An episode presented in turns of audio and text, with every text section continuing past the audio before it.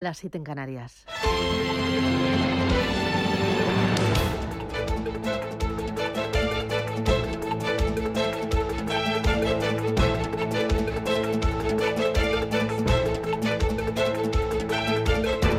Capital Intereconomía, con Susana Criado.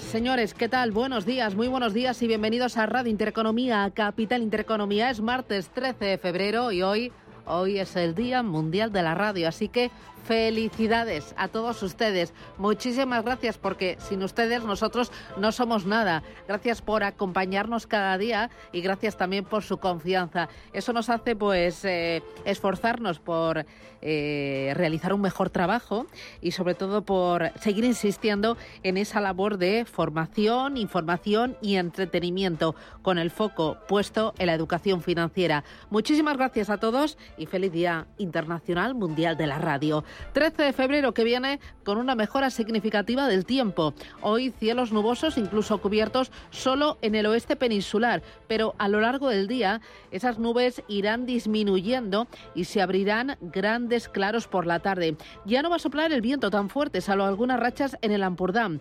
En el estrecho el viento de poniente irá girando a levante. Las temperaturas en claro ascenso. Subirán las de primera hora, arrinconando a las heladas matinales y subirán también por la tarde, salvo en franja litoral del Mediterráneo, donde pueden bajar algún grado respecto al día de ayer. Hoy en La Coruña 19 grados de máxima, en Bilbao 22, 17 en Barcelona, otros 17 en Madrid y en Valencia, en Valencia primavera. 24 grados de máxima.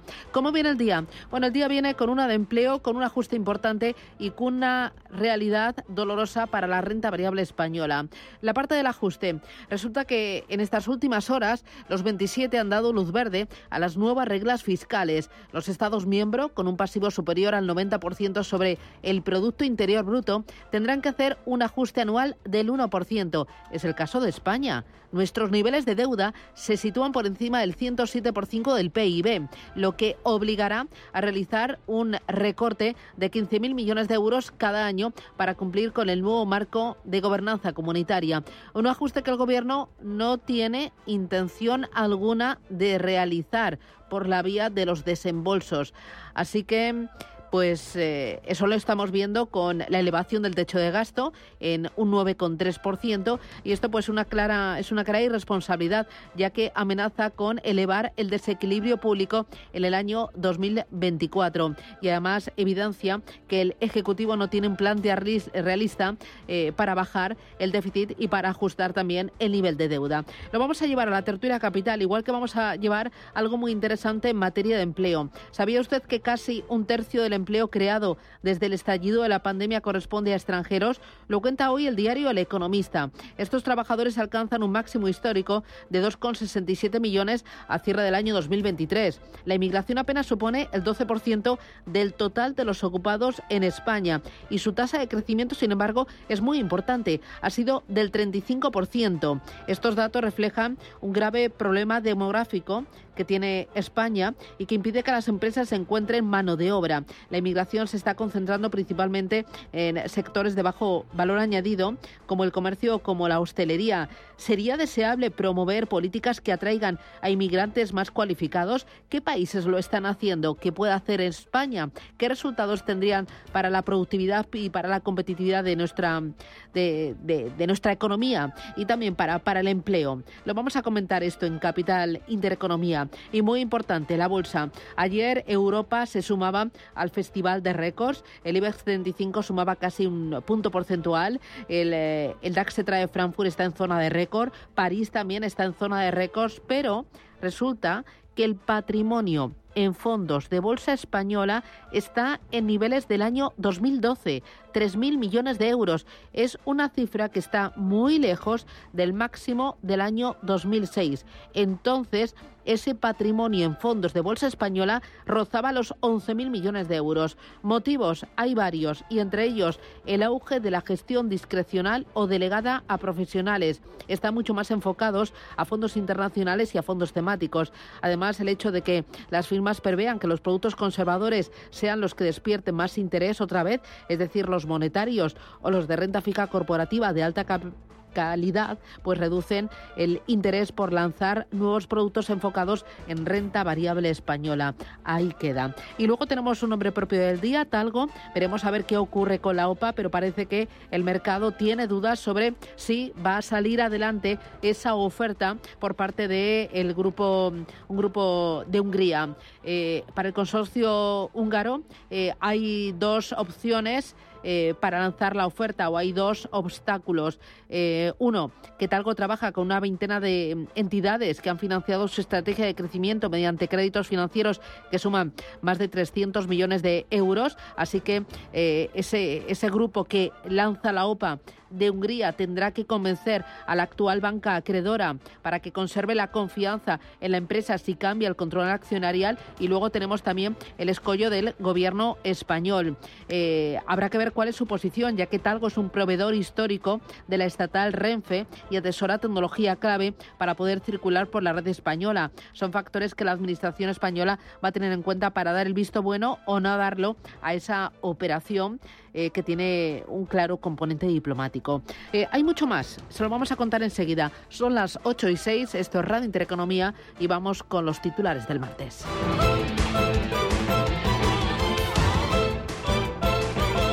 Banco Santander patrocina este espacio.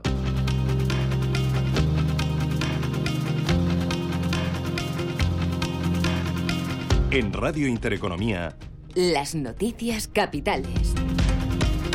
El Consejo de Ministros volverá a aprobar este martes la senda de estabilidad. Es el paso previo para los presupuestos generales del Estado después de que los primeros objetivos de déficit presentados fueran rechazados por la mayoría absoluta del Partido Popular en el Senado. Lo adelantaba en televisión española el ministro de Economía Carlos Cuerpo, que desliga la aprobación de esos presupuestos de las negociaciones con Junts sobre la ley de amnistía.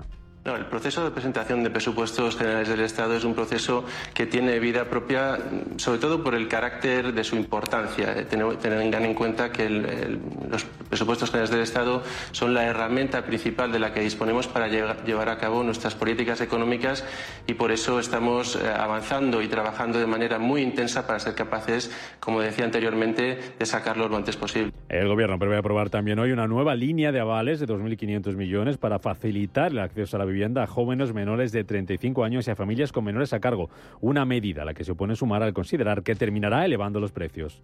Más cosas. El Ministerio de Seguridad Social se reúne hoy con los agricultores para abordar el problema de la falta de mano de obra en el campo. Agricultores que inician este martes su octavo día de protestas, de las que se ha desvinculado la Plataforma Nacional en Defensa del Transporte, que además ha desconvocado su paro nacional indefinido. Tampoco se suman de momento a las manifestaciones desde el sector pesquero.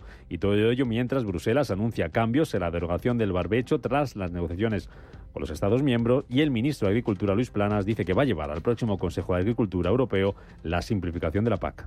Y, va, y voy a llevar junto a otros puntos, el debate sobre la simplificación. Ya sé que ese debate es un debate eterno, ¿no? Que haya menos normas administrativas, pero es verdad que yo creo que muchas veces, eh, por superposición de normas y no derogación de aquellas que, que se han aplicado anteriormente, pues puede existir una situación donde las personas, en este caso los agricultores y ganaderos, sientan una presión eh, para ellos pues, pues muy fuerte. ¿no? En Francia, el primer ministro Gabriel Attal recibe hoy a los responsables de los dos grandes sindicatos agrarios. Lo hace tras las promesas hechas al sector por parte del gobierno que consiguieron paralizar las protestas a partir del 1 de febrero, aunque desde el sindicato mayoritario denuncian que algunas de esas medidas no se están cumpliendo. Arnaud Rousseau es el presidente de la Federación Nacional de Sindicatos de Explotadores Agrícolas. No sé si se cumplirán las promesas. Una vez más, lo que me preocupa es no tener noticias durante 10 días. Voy a esperar a ver cuáles son las decisiones. Entiendo que están trabajando. Lo que me preocupa es que mientras hablo llevo 10 días sin tener ningún contacto.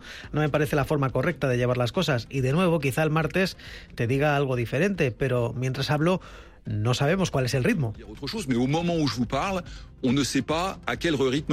En Estados Unidos, la Oficina de Estadísticas Laborales publica el dato de inflación del mes de enero. Se espera que vuelva a moderar su crecimiento tras la subida registrada en diciembre, cuando avanzó tres décimas para cerrar el año en el 3,4%. José Antonio Larraz, socio fundador de Equam Capital. Parece que va a seguir la tendencia de mejora, pero eh, lenta. Eh, y bueno, nosotros en general la verdad es que en, relación con el tema de la inflación somos algo más negativos que una parte del mercado y pensamos que, la inflación va a tardar en, acabar de controlarse totalmente.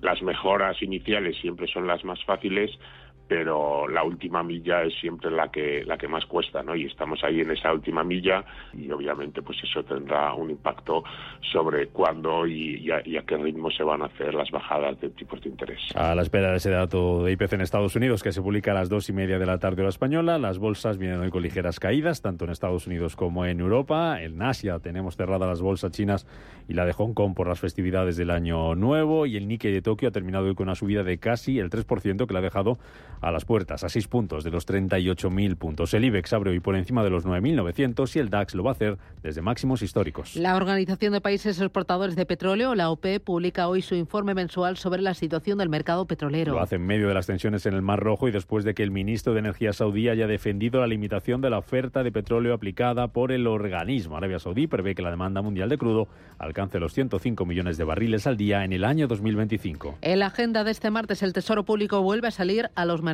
Espera colocar entre 1.500 y 2.500 millones de euros en una subasta de letras a tres y nueve meses. Además, en Alemania se publica esta mañana la encuesta ZW de confianza inversora de febrero y en el apartado de resultados presentan cuentas Coca-Cola, Airbnb y Randstad y se van a cotizar los de Michelin, que redujo su beneficio un 1,3% el año pasado. En clave empresarial pendientes hoy, de nuevo, de Talgo, que bajaba en bolsa un 6% ayer lunes. Por las dudas sobre su OPA, después de que el grupo húngaro señalara que no tiene la suficiente certeza para llevarla a cabo. José Antonio Larraz de Juan Capital. Es una compañía relativamente estratégica por lo que comentábamos de la tecnología y pues los, los el, gobierno eh, y la regulación entra en juego y entonces ahí es donde se empiezan a complicar todas estas cosas, ¿no? Eh, entonces, bueno, pues estamos un poco a la espera de más noticias, a, saber exactamente qué es lo que está pasando, pero bueno, cuando el regulador entra, pues empiezan los problemas y, hay dudas e incertidumbre sobre si realmente al final va a poder seguir adelante esta, esta operación. Baja, baja Talgo y sube Ferrovial, que ayer alcanzaba máximos históricos en víspera de su debut en el Nasdaq. Tres asuntos más para completar los titulares de este día. El Gobierno asegura que ahora mismo no está negociando ninguna modificación del impuesto a la banca. El ministro de Economía defiende la importancia de tener un sector financiero fuerte, pero pide a los bancos que tengan una parte de responsabilidad social. Lo que estamos haciendo aquí es que tengamos un crecimiento hacia adelante con una contribución justa de cada uno de los sectores.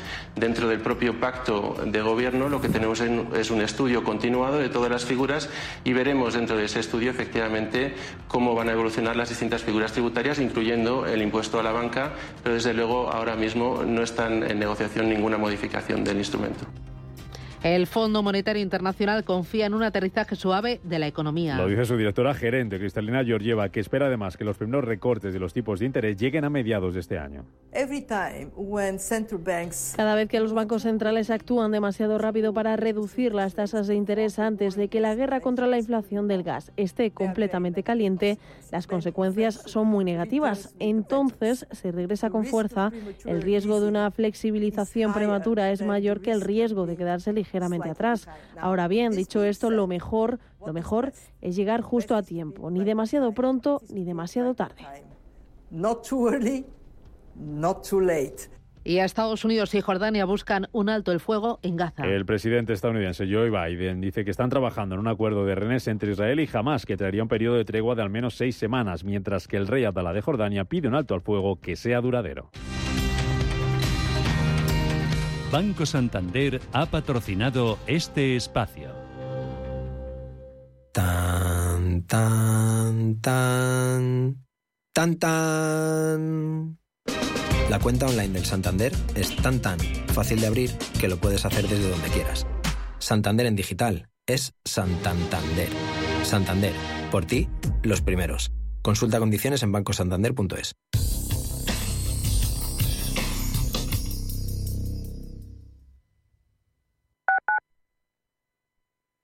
Estas llamadas son incidencias reales. No sé qué pasa, me, está entrando agua por el techo. El calentador que no funciona. No hay luz y se me está descongelando todo. En estos momentos, ¿qué seguro de hogar elegirías? Mafre, la aseguradora de más confianza en España. Ahora, con la facilidad de pagar mes a mes. Desde 2002, el restaurante Asador Yumbe ofrece lo mejor de la cocina vasca en Madrid. La selección cuidada de los productos desde su origen y el trato cercano son señas de identidad de nuestro restaurante. En Iyumbe apostamos por una cocina en la que priman los sabores, basada en el producto de temporada y que mima al máximo la calidad de sus platos. Estamos en Madrid, en Paseo de la Castellana 172, en el 91 867 5902 y en La Moraleja, en Avenida de Bruselas 9, en el 91 490 1096. Restaurante Asador y Yumbe. ¿Quieres diversificar tu cartera de inversión y proteger tu patrimonio? Haz lo posible con Silver Gold Patrimonio. Entra en el fantástico mundo de los metales preciosos de inversión de forma sencilla y acompañada por los consultores expertos de Silver Gold Patrimonio. Oro, plata, platino, paladio, rodio, osmio. Silver Gold es patrimonio inteligente. Urbanitae es una nueva plataforma de inversión inmobiliaria que te permite invertir a lo grande con cantidades pequeñas.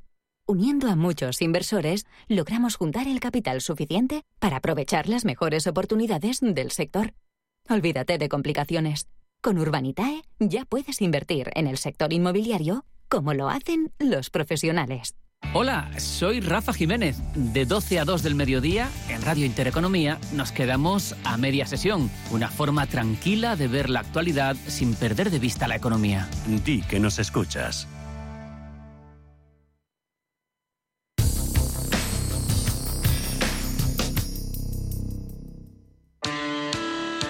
¿Estás pensando en crear tu tienda online?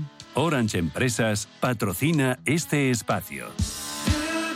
Cada vez más autónomos se plantean poner en marcha una tienda online. La facturación del comercio electrónico superó en España los 19.000 millones de euros en el primer trimestre de 2023. Es un 22% más que el año anterior, según las cifras oficiales de la Comisión Nacional de los Mercados y la Competencia.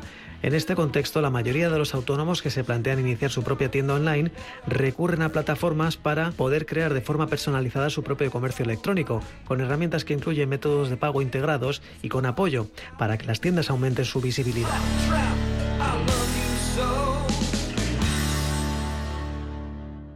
Pensar a lo grande no es abrir festivos para facturar un poco más. Es abrir tu tienda online para vender hasta en festivos. En Orange Empresas te ayudamos a crear tu tienda online para vender por internet tus productos de forma fácil y llegar a clientes de cualquier parte del mundo. Las cosas cambian y con Orange Empresas tu negocio también. Llama al 1414.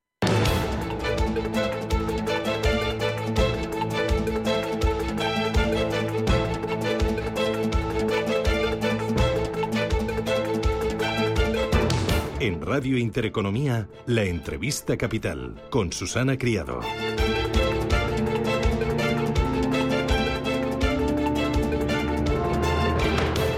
Los pescadores españoles no han logrado alcanzar un acuerdo ayer lunes para sumarse a un paro indefinido en apoyo a las movilizaciones que durante este mes de febrero están impulsando distintas organizaciones y sectores de la actividad primaria en España, es decir, ganaderos y agricultores. Me acompaña Basilio Otero, que es presidente de la Federación Nacional de Cofradías de Pescadores. Don Basilio, ¿qué tal? Buenos días.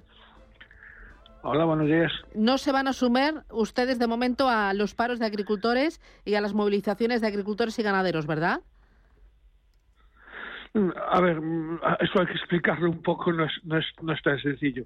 Lo, lo, primero que debemos de hacer, y es lo que hemos acordado ayer, es hacer un argumentario sobre las peticiones que vamos a hacer en conjunto, porque sumarnos por sumarnos Evidentemente los problemas son los mismos en muchos casos y eso es lo que hay que poner eh, negro sobre blanco. Entonces lo que hemos acordado es primero hacer el argumentario y a partir de ahí seguir trabajando. Y el argumentario, eh, ustedes, ¿qué es lo que... Bueno, o sea, primero argumentario, pero la situación entiendo que es delicada, ¿no? Eh, eh, por el tema de las políticas medioambientales de Europa, pero eh, por otros muchos más asuntos que a ustedes les preocupan. Estoy pensando en la competencia desleal, también que ustedes la sufren, en el relevo generacional. Eh, ¿Son todas estas reivindicaciones las que ustedes quieren sumar antes de decir, oye, eh, vamos a, a una movilización importante? Sí, efectivamente. Tenemos, tenemos tres problemas fundamentales y, básicos de, donde derivan todo el resto de los problemas. Primero, tenemos una burocratización medioambiental radical europea que nos está ahogando y fruto de esa burocratización medioambiental lo que tenemos es una falta de relevo generacional que además se, se complementa con esa falta de cláusulas espejos en las importaciones y con la importación de productos eh, que no tienen las mismas exigencias medioambientales, sociales y económicas que las que nos exigen a los propios productores europeos. Entendemos que la sanitaria sí, porque sanitariamente eh, poco importa dónde provenga el, producto, pero en cuanto a exigencias medioambientales, o, sociales o económicas, estamos a, años luz de esas importaciones y eso es lo que queremos eh, acordar con los, eh, con los, primero entre nosotros, eh, entre las cuatro organizaciones pesqueras más representativas como somos Fede Pesca, Apromar en Acuicultura eh, CEPESCA y la Federación Nacional y luego consensuar con los agricultores. Porque eh, ustedes de momento, esas eh, cuatro organizaciones pesqueras no están todavía de acuerdo o todavía no han puesto sobre negro sobre blanco eh, esas reivindicaciones, ¿no? Para poner y para tener más fuerza, ¿no? Un, objetivos comunes. A, ver, llevamos llevamos en los últimos siete días llevamos cuatro videoconferencias entre nosotros y llevamos una también con agricultores. Eh, de hecho, tenemos prevista esta semana otra videoconferencia con agricultores y otras dos entre nosotros para, para llegar para llegar a un, a un acuerdo. Hay que recordar que, que eh, somos eh, somos sectores muy muy distanciados en antiguamente, como puede ser la agricultura y la pesca extractiva, que estamos aunando esfuerzos y hay, hay muchas cosas de la escalar. Y desde luego, desde luego, mm, los fines los fines son comunes que es la supervivencia de nuestro sector, tanto acuícola como, como extractivo, recordando además una cosa, actualmente el 70% de lo, del producto que se consume, eh, ya no en España, sino en Europa, eh, el 70% es el producto importado. El resto, solamente somos capaces de suministrar el 30% entre pesca extractiva y agricultura, con lo cual debemos llenar esfuerzos para intentar revertir esa, esa esa necesidad de producto sano y saludable. Ya. Eh, me hablaba de la competencia desleal. ¿De qué otros países eh, están sufriendo ustedes eh, una mayor competencia desleal que no cumplen las mismas normativas medioambientales que impone Europa? Entiendo que Marruecos principalmente. Marruecos, Rusia, China. Hay, hay, un ejemplo muy claro para que la gente entienda eh, cuál es nuestra preocupación. Eh, Europa eh, hace normativas para los pescadores europeos. El mar Mediterráneo, que es un muy buen ejemplo, es un mar compartido entre pescadores europeos y pescadores del norte de África. Europa está siendo restrictivo, haciendo un multianual plan que ha reducido los días de pesca en el Mediterráneo nuestros pescadores, sobre todo italianos, franceses y españoles, de los 240 días que teníamos en el 2019 a menos de 100 días en algún caso en este año 2024 y sin tener en cuenta que ese mar eh, está compartido con, con Túnez, con Argelia, con Marruecos, con Egipto, eh, con Turquía y esos países no tienen esas medidas restrictivas. Entonces, estamos cuidando el mar para que otros pesquen y además importamos eh, productos de esos países que no cuidan el mar como, como nosotros nos exigen. Entonces, em, eh, debe la gente entender que el malestar que hay entre los pescadores europeos hacia una Europa que se ha medioambientalizado de una forma radical y que nos ahoga eh, en nuestro trabajo, pues eh, el enfado es, tremendo. Y aprovechando que va a haber elecciones antes de que empiece la campaña electoral, debemos intentar hacer algo. Eh, la competencia desleal es uno de los problemas que ustedes más acucian y sufren, pero también tienen una falta de relevo generacional. Entiendo que esa va a ser una, de sus reivindicaciones. No sé si junto a las reivindicaciones van a poner ustedes sobre la mesa posibles soluciones. Sí, claro, evidentemente. En cuanto al relevo generacional, hay dos problemas fundamentales. Uno, evidentemente, es esa burocratización medioambientalista que nos obliga a tener menos de 100 días y, evidentemente, no hay trabajador que sea, eh, que sea capaz de llevar a su familia alimento y un sueldo digno con trabajando menos de 100 días al, año, eso, es por un lado, y por otro lado tenemos un problema de falta de relevo generacional fuerte en, titulados. Ahí la, la, intención es eh, hablar con el gobierno español y que eh, esas transferencias eh, en competencias de educación que tenemos en las comunidades autónomas ponga alguna alguna limitación y la formación vuelva a ser como se hacía antiguamente en puertos. Todos los todos los eh, titulados que se están jubilando empezaron de marineros y al final pasaron a ser patrones o motoristas y ahora se pretende que una persona que salga de la universidad sea ya patrón o sea motorista y eso no es eso no, funciona así. En nuestro caso el, el el, el, refranero español, que es muy sabio, dice que antes de ser fraile hay que ser cocinero, y en este caso también es, necesario. Mm, eh, ¿Ustedes están hablando con la Administración? Eh, ¿Han tenido alguna reunión mm. pues con el Ministerio, con la Secretaría General de, de Agricultura, de Pesca, de Alimentación? yo, yo mismo he tenido oportunidad de estar con el ministro el jueves de la semana pasada. Le hemos entregado un informe sobre pesca, acuicultura e industria transformadora que hemos hecho en el Consejo Económico y Social de España. Yo soy consejero y además soy presidente de la Comisión de Agricultura y Pesca en este momento y ponente de ese informe. Y sí que le hemos, sí que hemos eh, hablado con ellos.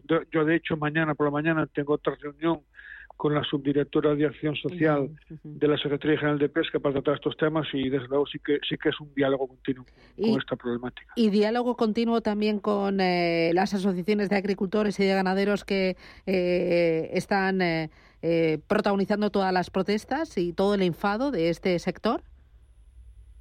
No, yo soy yo soy consejero como, como te decía del grupo tercero del CES del Consejo Económico Social de España y Asaja, UPA y COAG eh, tienen un representante en nuestra en nuestro grupo tercero. Además hemos estado hablando con, con Luis Cortés, con el presidente de Unión de Uniones, que es uno de los sindicatos mayoritarios en estas protestas, la semana pasada y, tenemos otra prevista esta semana, con lo cual sí, el diálogo también es permanente. Y ustedes, eh, si ven que desde la administración eh, no se ponen soluciones eh, y no se dan eh, opciones para eh, cubrir eh, esas reivindicaciones, van a, las movilizaciones, igual que agricultores y ganaderos.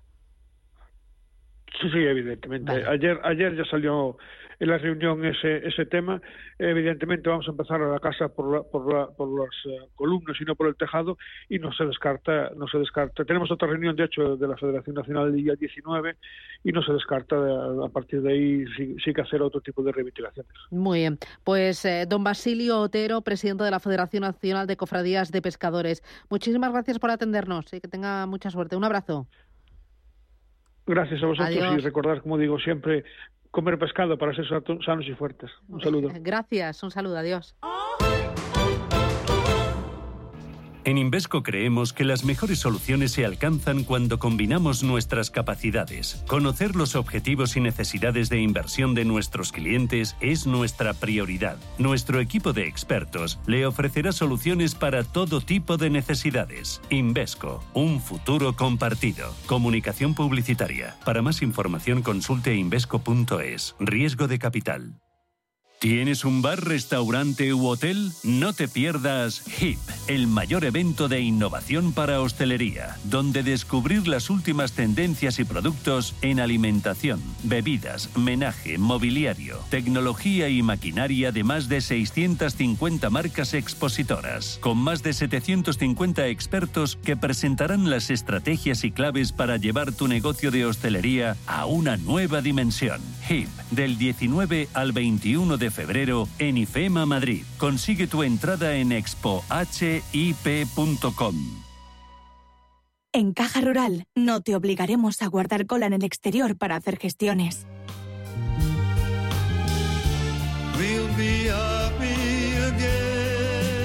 Porque te atendemos cada vez con más oficinas y más personas, con cercanía, eficacia, profesionalidad y compromiso con nuestra tierra. Caja Rural de Zamora gente como tú. Con IDE Inmobiliario estrena nueva programación. Ahora también los miércoles. Les esperamos a partir del próximo 14 de febrero, los miércoles y jueves a las 11 de la mañana en Radio Intereconomía. Con IDE Inmobiliario. Nos sumamos al cambio.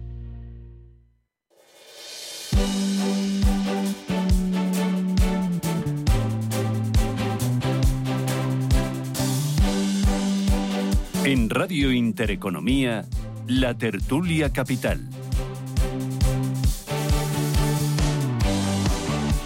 Tertulia Capital aquí en Radio Intereconomía, Capital Intereconomía. Me acompaña Salvador Molina. Salvador, ¿qué tal? Muy buenos días. Muy buenos días, Susana. Feliz Día Mundial de la Radio.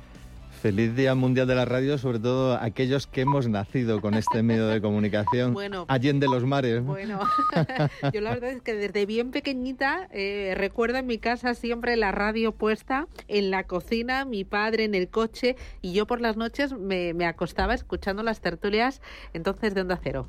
Yo, yo, era, yo era de, de, Antena 3 de radio. De hecho, mi primer contrato laboral, este que te da el número de, de seguridad social, lo hice con Antena 3 de radio, o sea que han pasado años. ¿no? Gonzalo Garnica, ¿qué tal? Muy buenos días. ¿Qué tal, Susana? Buenos días. Qué bonita es la radio. Sí, además es un medio que resiste muy bien la competencia de todas las modernas tecnologías, porque es el único medio que realmente se puede se puede disfrutar haciendo otras muchas cosas, ¿no? Bueno, eh, yo es que estoy con, totalmente convencida de que la radio está viviendo ahora un momento dorado, que hemos vivido varias revoluciones, la revolución mm. con la radio musical, con la radio temática, y aquí sí, tenemos sí. a Radio Intereconomía, y ahora todo esto de los podcasts eh, ha permitido pues que se sumen muchas más personas para seleccionar contenidos que realmente les gustan y sobre todo el también volver a recuperar otros formatos y otros estilos pues eh, mucho más elaborados ¿no? y menos sometidos sí. a, a, sí pero a, todos estos nuevos formatos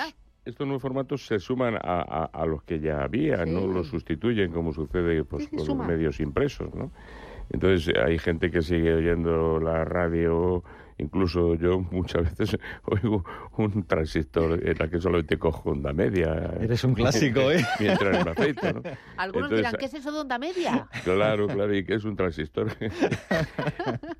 Me acompaña Fernando Gómez Calcerrada. Fernando, ¿qué tal? Muy buenos días. Buenos días, Susana. Feliz Día Mundial de la Radio. Feliz día, enhorabuena. Bueno, es que además dicen que este es el medio más caliente, porque tú estás viendo mientras que lo estás haciendo si funciona o no funciona.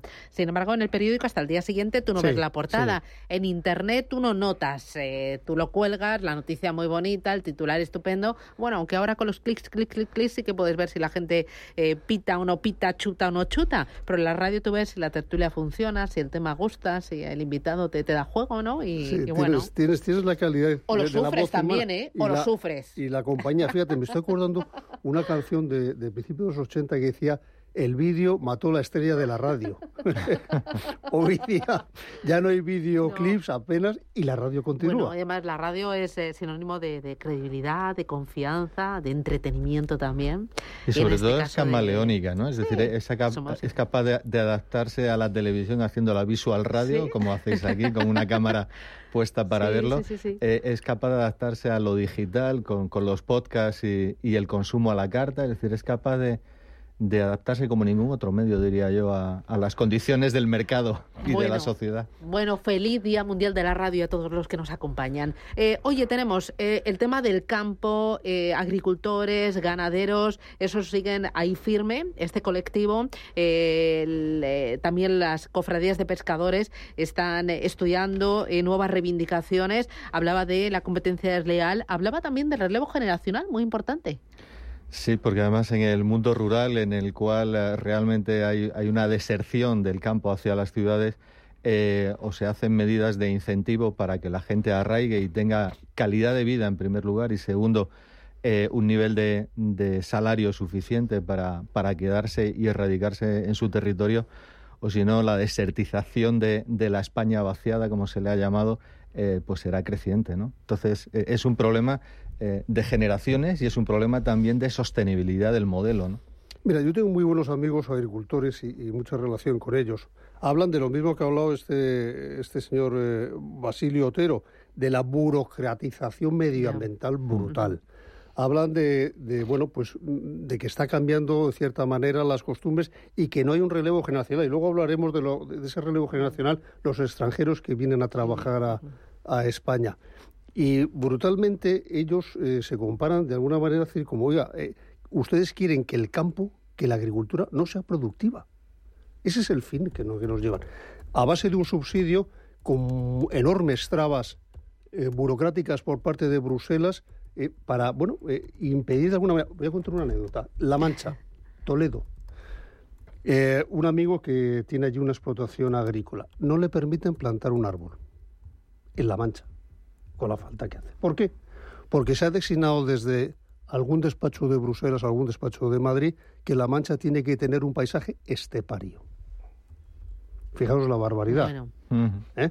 Entonces, son cosas así, que si la butarda, que si tienes que dejar el barbecho, que, es decir, todo desincentivar para que puedas obtener una buena renta. Y luego, aparte, está el tema que ya es otro mundo, lo que vale un tomate en origen y lo que vale un tomate en el supermercado. Ya es otra historia.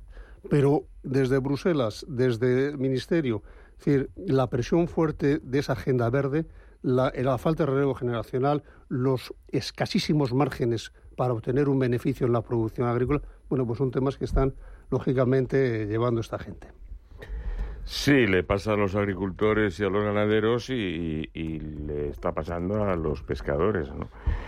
Esto viene de muy antiguo. La única novedad quizás es que hay un gobierno en este caso que no solamente no les ayuda ni les protege, sino que se mete con ellos. ¿no? Todavía hay que recordar lo que decía el ministro de Consumo de la carne española, que decía que era muy mala y recomendaba que, simplemente no se, no se consumiera, ¿no?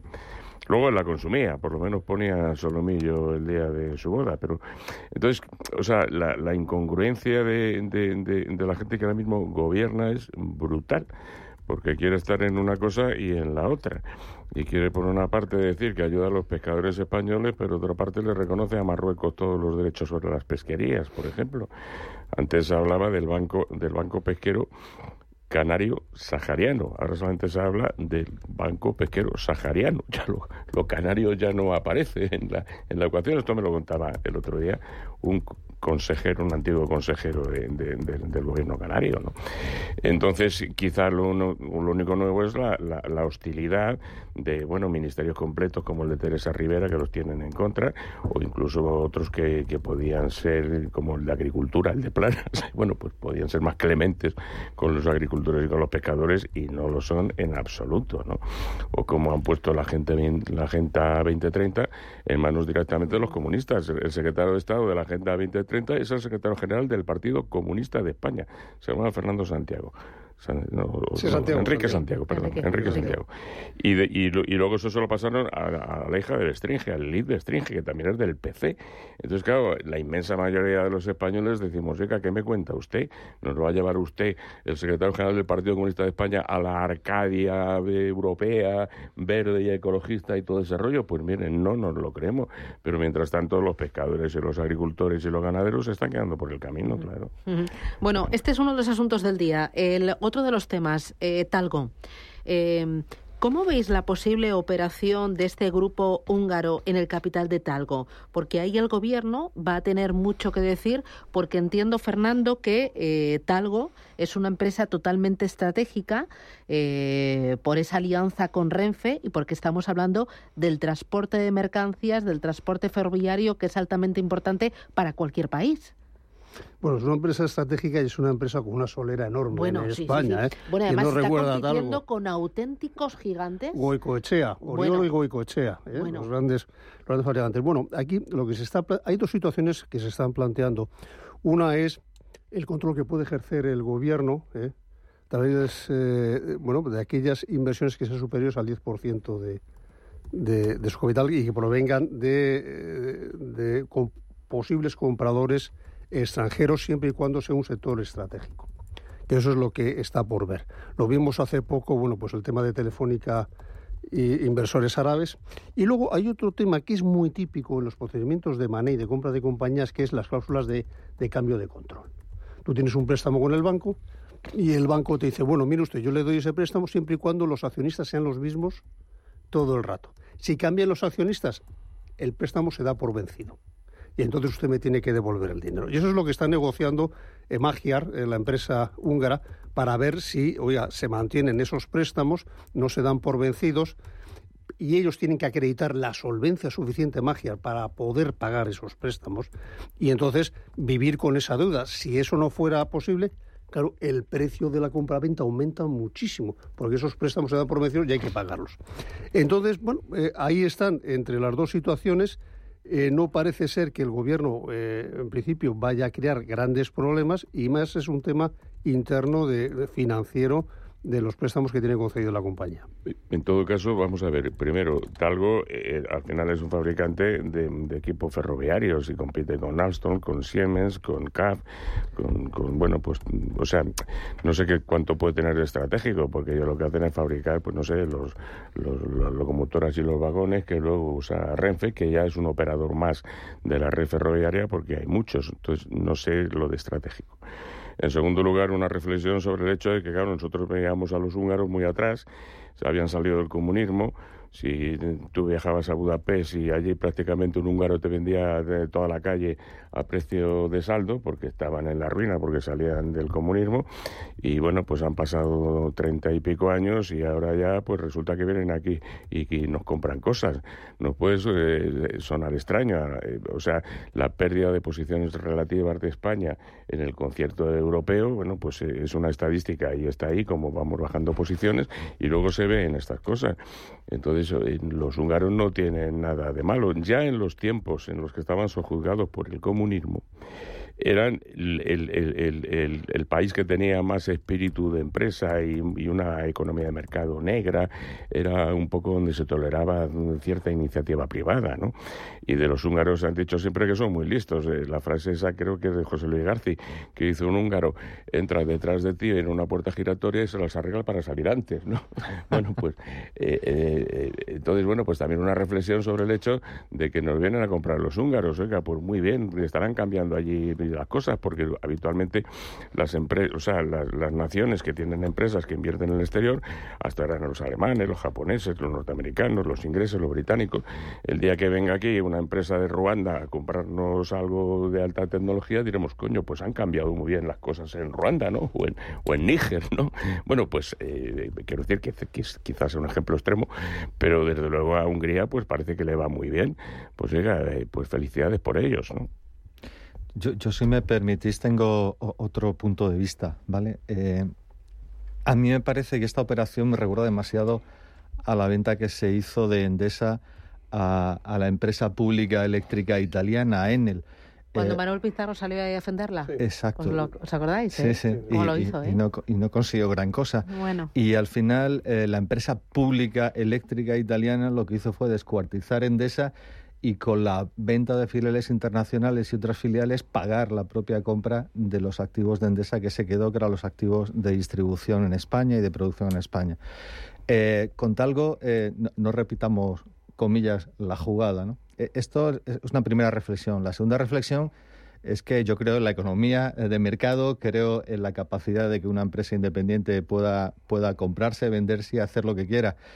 Y, entre comillas, eh, en una operación de OPA siempre se ha dicho que hay dos mecanismos defensivos. El primero es acudir a un caballero blanco que de alguna manera eh, obtenga eh, una contra-OPA y una posición mejor. Y la segunda es tener un endeudamiento tan tremendo que desincentive al comprador. Este es el caso que está negociando ahora Magyar Wagen, ¿no? Es decir, ver cómo ese endeudamiento no lastra la operación, sino cómo es capaz de incluir a una decena o más de bancos españoles en la operación para que les apoyen. Yo creo que eso no va a ser fácil de solventar.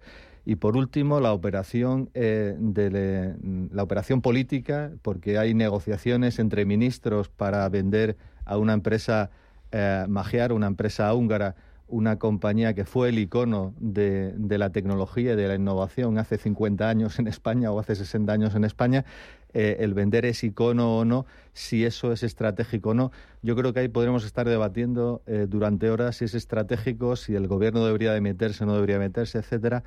Pero yo creo que en cualquier caso eh, hay aquí un análisis de la operación bajo lo que pasó con Endesa y por favor que no se repita. Y si tienen que acudir la banca privada o tiene que acudir el gobierno desde la administración pública no lo sé, pero deberíamos hacer algo para defender, ¿no? El gobierno en aquel momento favoreció la entrada de los italianos en Endesa. No solo la favoreció, sino que hizo que claro. posible. O sea, la secuencia fue que Gas Natural presentó una OPA contra Endesa, eh, que además daba papelitos, es decir, eran intercambio de acciones.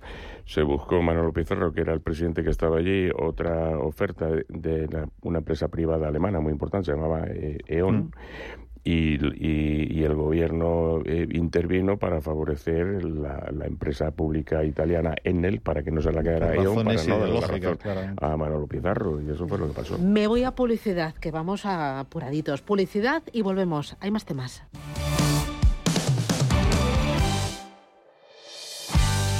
¿Por qué renunciar a vivir en Puerta de Hierro? 10 chalets con máximo confort, mínimo consumo y cero gasto en tus facturas. Una casa desenchufada de la red eléctrica, gracias a tus energías renovables y a tu almacenamiento con batería de sodio. 100% personalizable a tu medida, incluso con el diseño de interiores incluido. Una casa gastro donde disfrutar además de tus espacios gourmet de la mano de Osborne. 450 metros construidos y hasta 500 de parcela privada. Residencial Puerta de España.es o en el 655 33 89 82. Tus sueños con Grupo Index.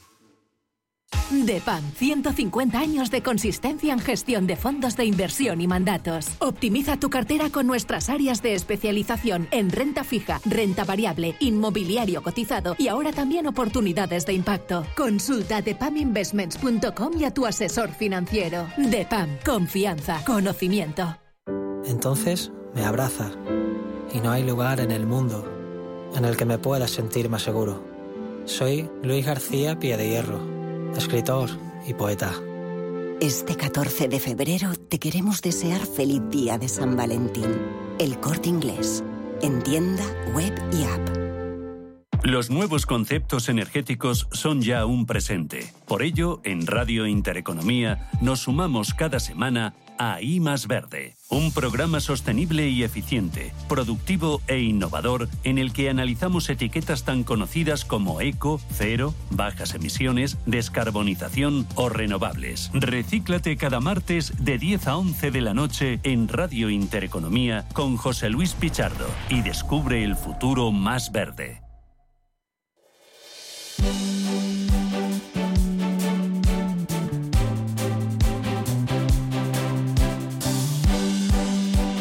En Radio Intereconomía, la tertulia capital. Bueno, que vamos justitos, tengo muy poquito tiempo. Oye, me interesa mucho la operación de Idealista, ¿no? Eh, esto es un auténtico éxito eh, que se mm, gestó con dos hermanos, los hermanos Encinar. Sí, sí, son muchos los llamados, pero pocos los que llegan. Fíjate todas las .com que hubo en su momento, eh, en los años 90, y las pocas que han quedado, ahora, las pocas que han quedado tienen una rentabilidad grande. Idealista es un sitio bueno, pues eh, de referencia para aquel que quiera alquilar, vender, comprar terreno. Está en toda España. Además, está muy bien organizado, es efectivo, te da datos. bien, tiene calidad. Tiene, bueno, otros competidores, pero bueno. Ahora, eh, dos mil millones, si no me equivoco, es una buena oferta para, para esta empresa que ya había sido comprado hace pocos años por un fondo. No me acuerdo si noruego o sueco, ¿eh? con lo cual, bueno, fíjate, parece que la cosa se, se, se anima. Sí, exactamente eso. Eh, es uno de estos que se llaman unicornios, que son startups que llegan a adquirir una capitalización de más de mil millones de, dólares ¿no? o de euros. Entonces, de las pocas que, que, bueno, pues que, han iniciado los españoles entre las cientos de miles de iniciativas, pues esta es una de ellas y habría que también saludarlo con, con, satisfacción y, y con y con eh, bastante, digamos, simpatía, ¿no? Eh, eh, recordaba, Salvador, que este fue uno de los primeros grandes unicornios, ¿no? Es españoles. Claro, yo creo que es uno de los tres primeros unicornios que ha tenido España, esas startups que consiguen llegar a una capitalización de más de mil millones de euros y además desde la entrada del fondo en los últimos dos o tres años conozco bastantes operaciones de adquisición que han hecho precisamente para mejorar eh, el activo, o sea, para mejorar lo que es idealista, no solamente como líder en el mercado de compraventa inmobiliaria, sino además reforzando, pues por ejemplo, con el tema de, la plataforma de seguros o la otras plataformas complementarias que permiten añadir un valor extra. Entonces, yo creo que esta revalorización de Idealista se merece al menos esos 2.000 millones que van a pedir a través de Morgan Stanley, que es la agencia que está intermediando la operación. Muy bien, pues Fernando Gómez Calcerrada, Salvador Molina, Gonzalo Garnica, gracias y feliz Día Mundial de la Radio. Un placer. Muchísimas gracias. Felicidades a Me todos. Me siento súper afortunada, ¿eh? Sí, hoy es un gran día. Gracias, adiós.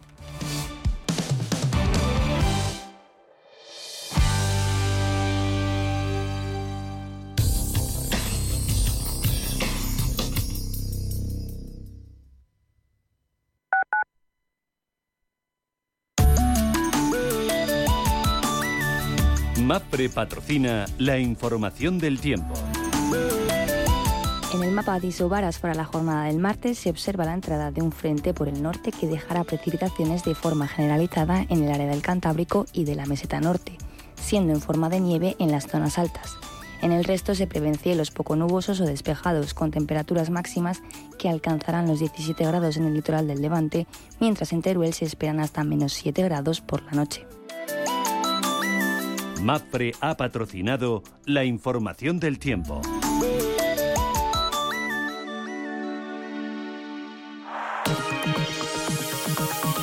La dirección de Radio Intereconomía no se responsabiliza ni comparte necesariamente las opiniones y consejos de sus colaboradores o las realizadas por terceros ajenos a este programa.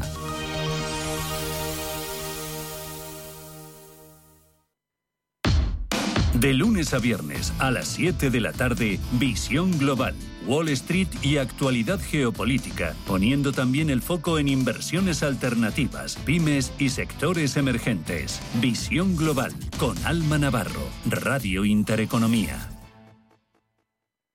Los nuevos conceptos energéticos son ya un presente. Por ello, en Radio Intereconomía nos sumamos cada semana a Más Verde, un programa sostenible y eficiente, productivo e innovador en el que analizamos etiquetas tan conocidas como eco, cero, bajas emisiones, descarbonización o renovables. Recíclate cada martes de 10 a 11 de la noche en Radio Intereconomía con José Luis Pichardo y descubre el futuro más verde. Radio Intereconomía. Eres lo que escuchas.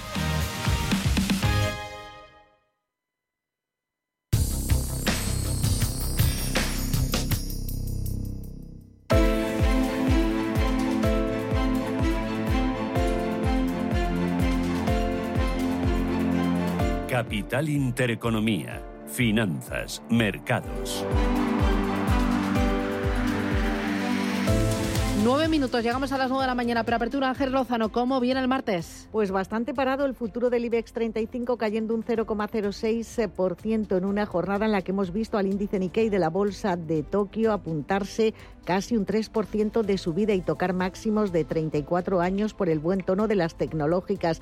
Wall Street cerraba ayer prácticamente plano. El Standard Poor's está justo por encima de los 5.000 puntos que superaba el viernes por primera vez en su historia, una barrera que plantea dudas. Hoy vamos a conocer una de las referencias macro más relevantes de la semana, el IPC estadounidense del mes de enero. Se espera que la tasa general caiga al 2,9% y la subyacente al 3,7%. En Europa destaca la encuesta ZEW de confianza inversora que conoceremos en Alemania y la zona euro.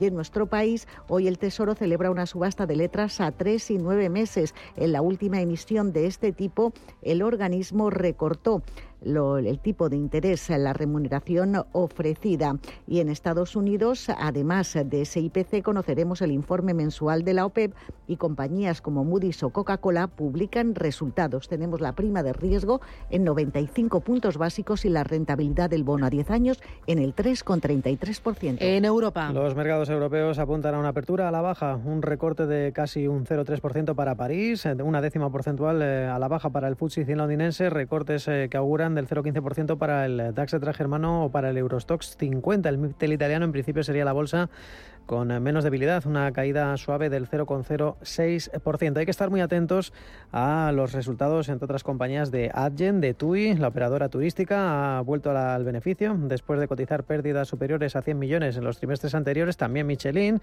eh, la fabricante ThyssenKrupp o Randstad, entre otras eh, compañías. También hemos conocido la tasa de paro en Reino Unido, se queda estable, bueno, baja una décima porcentual al 3,7%, mientras que la tasa de paro del cuarto trimestre en Francia se queda en el 7,5%. Es una jornada en la que en Asia, más allá del Nikkei de Tokio, que se queda a menos de mil puntos de sus máximos históricos de diciembre del 89, tenemos eh, en positivo al Kospi surcoreano. En su reapertura, ha subido un 1,12%, ha cerrado con caídas en eh, Bombay y Sydney. Una jornada en la que, mirando a Wall Street, los futuros nos anticipan Pues pocos movimientos, subidas eh, del 0,01 para el Dow Jones y recortes del 0,06% para el tecnológico Nasdaq. Las materias primas muy estables siguen apreciándose de forma muy sostenida.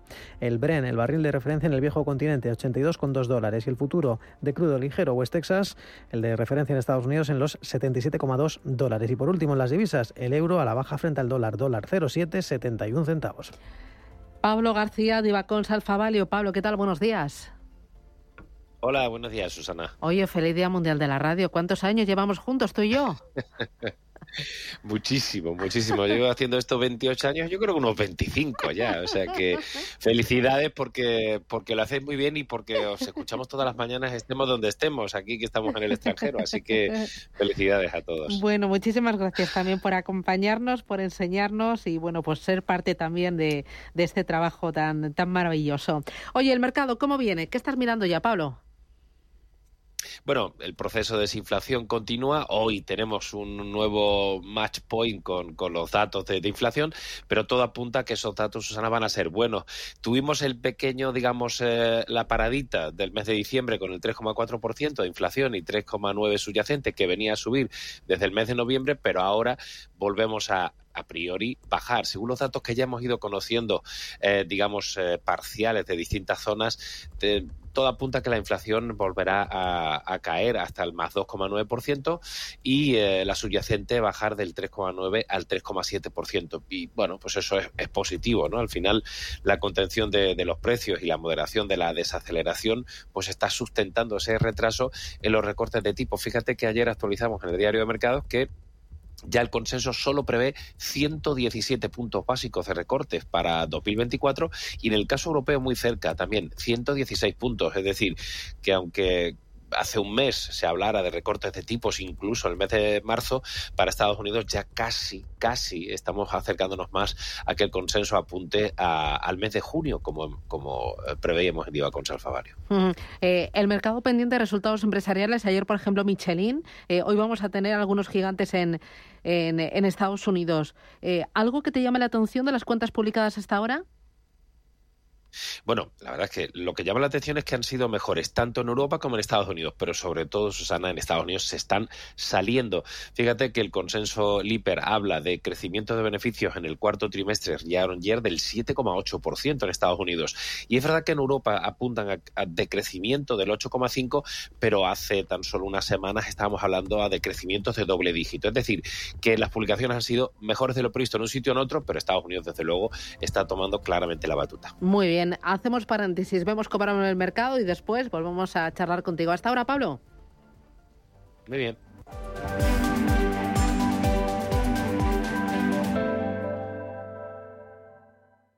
Radio Intereconomía.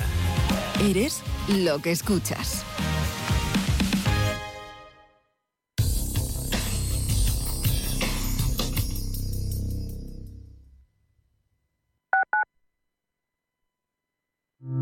¿Conoce las oportunidades que ofrece el sector salud para invertir? En Bellevue, gestora suiza especializada en este sector, contamos con una amplia gama de fondos con la que puede participar en el crecimiento del sector, invirtiendo en todas sus áreas. Aportamos valor y diversificación a su inversión con fondos en biotecnología, salud digital y tecnología médica. Bellevue, primera gestora europea en sector salud.